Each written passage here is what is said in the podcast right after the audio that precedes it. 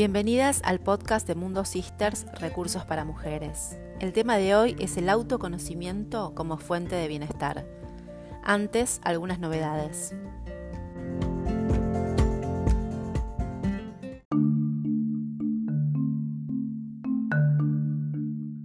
Te cuento que ya está abierta la postulación para Women's STEMpreneurs Competition 2020 que busca premiar a las emprendedoras STEM más innovadoras y dinámicas de América Latina y el Caribe con potencial acceso a financiamiento.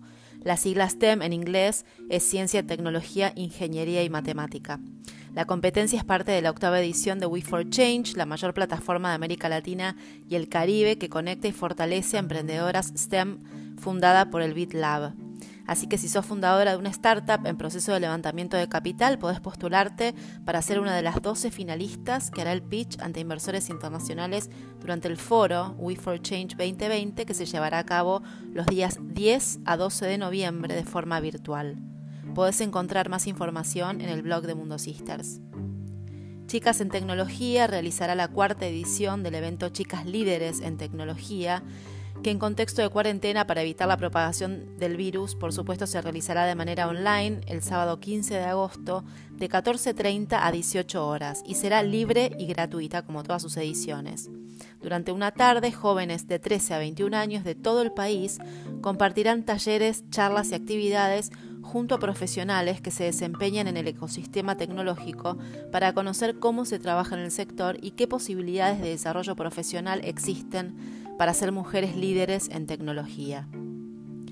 Por último, te cuento que si entras a Big Box, que es la plataforma que te permite regalar experiencias, vas a encontrar uno de los talleres que estoy ofreciendo, que es el de herramientas para la innovación y la transformación social, y que ya podés comprar o regalar.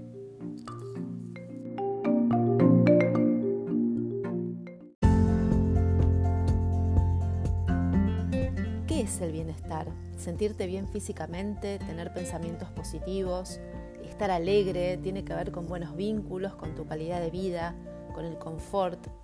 ¿Qué es el bienestar para vos? Te invito a pensar qué significa para vos esta palabra.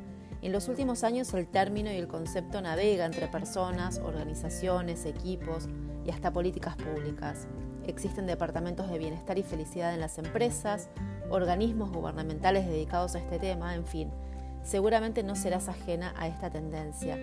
En las organizaciones hoy tan orientadas a la productividad, todo lo que es el cuidado de la salud, el bienestar y la calidad de vida de sus colaboradores se está convirtiendo en prioridad. Esto por supuesto se acrecentó con la aparición del COVID, un tema de salud que nos atraviesa a todas las personas y a todas las organizaciones y que cambió o está cambiando el abordaje del bienestar. Un informe de mayo de este año, publicado por Deloitte Argentina sobre tendencias de capital humano, pone en el centro de la escena a las empresas sociales y destaca como propósito lograr la pertenencia en medio de la individualidad.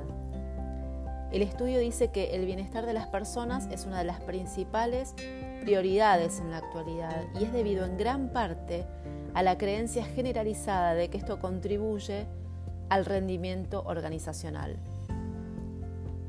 Pero ¿cómo pueden hacer las organizaciones, se pregunta Deloitte, para tomar algo tan personal como el bienestar de las personas y traducirlo en algo que pueda tener un impacto más amplio, más allá del individuo en sí mismo? En función de los resultados de nuestro estudio, sigue, creemos que la respuesta radica en que las organizaciones deben enfocarse en el individuo en el trabajo, no solo el individuo en el lugar del trabajo.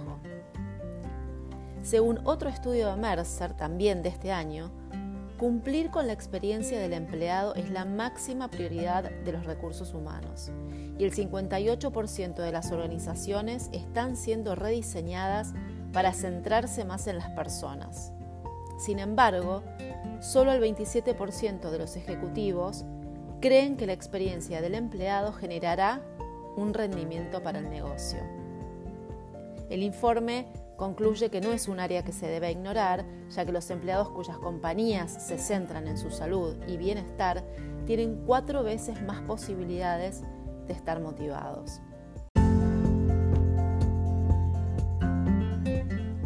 Al margen de las estadísticas y los números que parecen impersonales, Hoy más que nunca, las organizaciones deben mirar más allá de la experiencia del colaborador en el ámbito del trabajo para centrarse en las personas.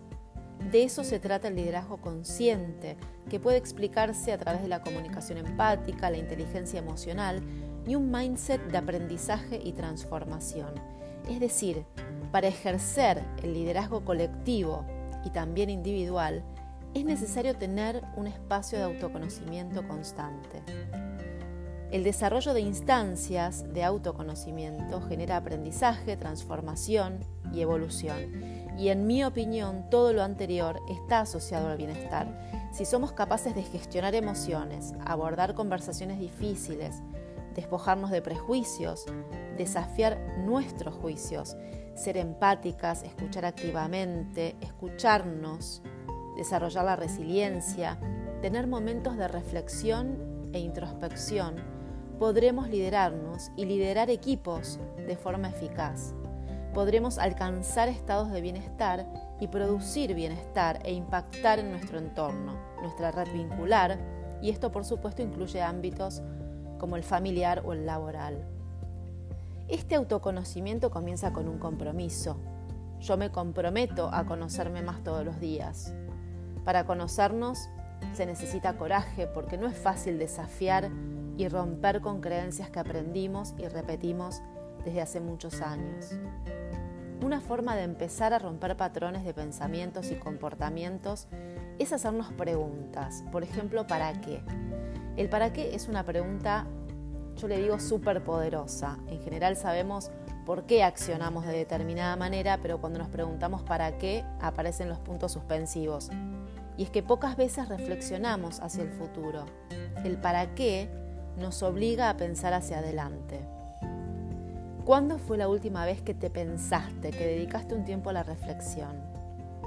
¿Qué esperás de una conversación difícil? ¿Cuán importante es para vos tener razón? ¿Cómo escuchás? ¿Qué te decís? ¿Eso que te decís te abre o te cierra posibilidades?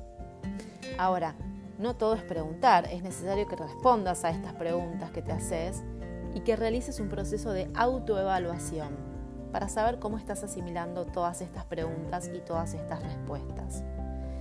Y con las respuestas seguramente vengan más preguntas que te invitarán a seguir reflexionando. ¿Qué acciones nuevas estás emprendiendo?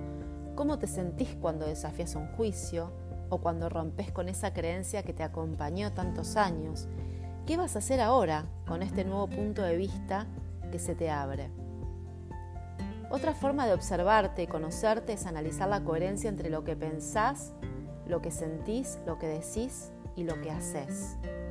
Los juicios son los que a veces molestan y nos hacen accionar en forma contraria a lo que pensamos o dijimos.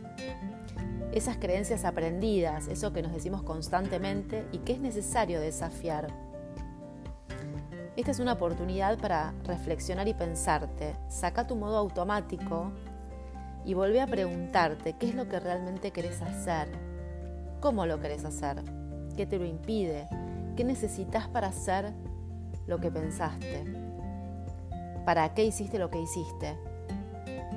La coherencia entre estos niveles te va a conectar más con vos misma y te brindará autoconfianza y el hacerte cargo de tu vida. La autoconfianza es también un camino hacia el bienestar, se trata de una construcción y camina a la par del autoconocimiento. Cuanto más nos conocemos, más confianza podemos construir.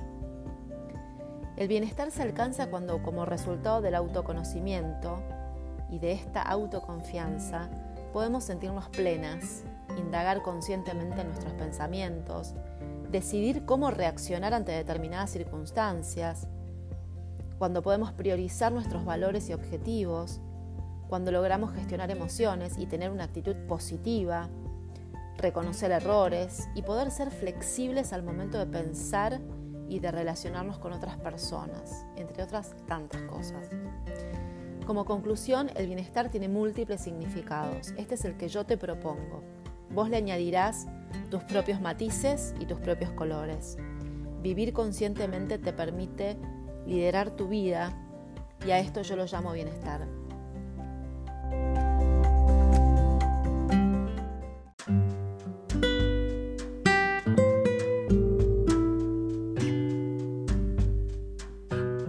Gracias por acompañarme en este nuevo episodio del podcast de Mundo Sisters, Recursos para Mujeres. Podés entrar en anchor.fm, que es la plataforma que aloja este podcast, dejar tus comentarios, también en mi web soledadituarte.com. Allí están todos los episodios. Allí puedes dejarme tu feedback, que para mí es muy importante. Y también puedes compartir los episodios con aquellas mujeres que vos crees que pueden aprovechar este contenido. Gracias y nos escuchamos en la próxima.